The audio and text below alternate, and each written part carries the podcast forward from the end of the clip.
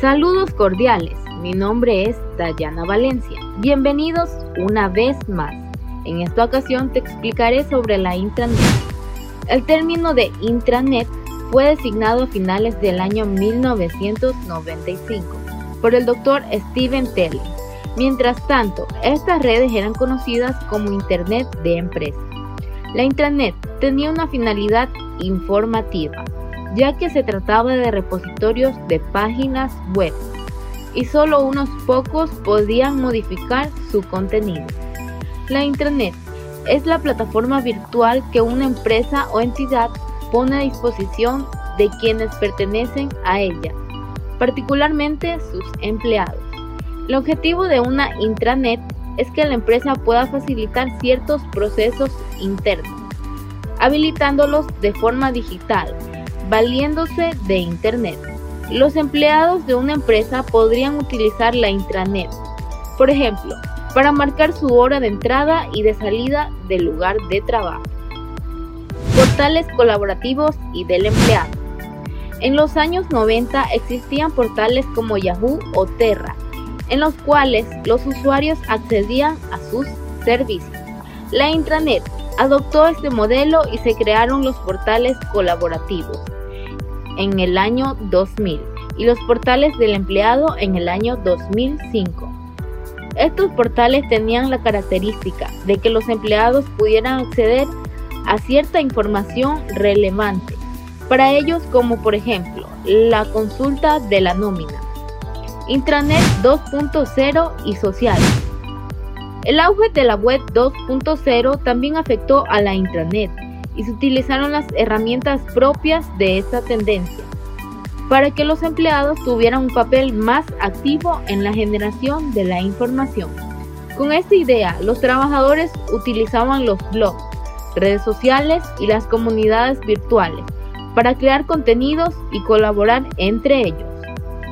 Por otro lado, la forma de transmitir la información ha sido desde la parte superior de la jerarquía de una organización hacia la inferior. Sin embargo, en el año 2008 surgió el Internet social, que cambió ese paradigma y ofrecía la posibilidad de publicar contenidos desde cualquier nivel de la organización, sin tener que pasar por un proceso de aprobación. Internet, intranet en la actualidad. Esta red interna ha evolucionado hacia el espacio de trabajo digital, Digital Workplace.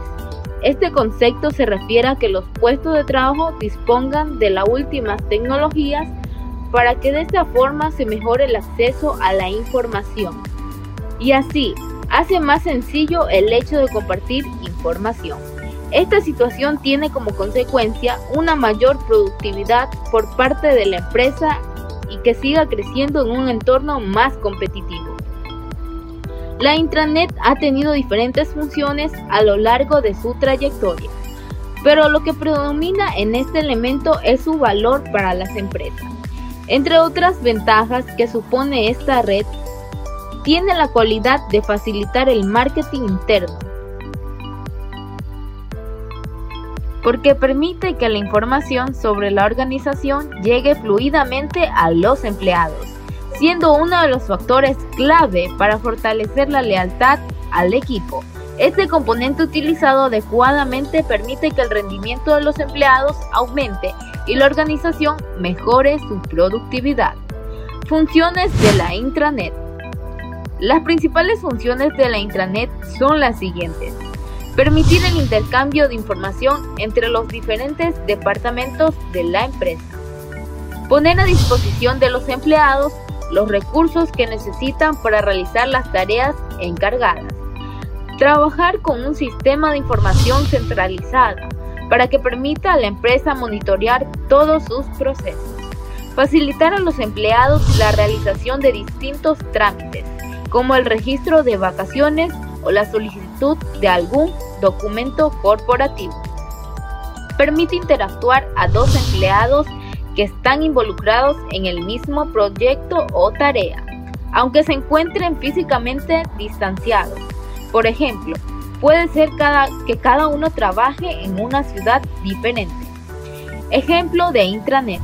Una empresa minorista con diversos puntos de venta puede implementar una intranet para comunicar a sus empleados sobre las ofertas de productos que pueden realizar al público. La intranet puede incluso adaptarse para poder ser utilizada desde los teléfonos móviles.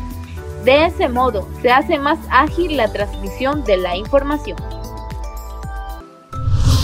Esto ha sido un análisis de la intranet en las empresas. Hasta una próxima oportunidad. Nos volveremos a encontrar en una próxima edición.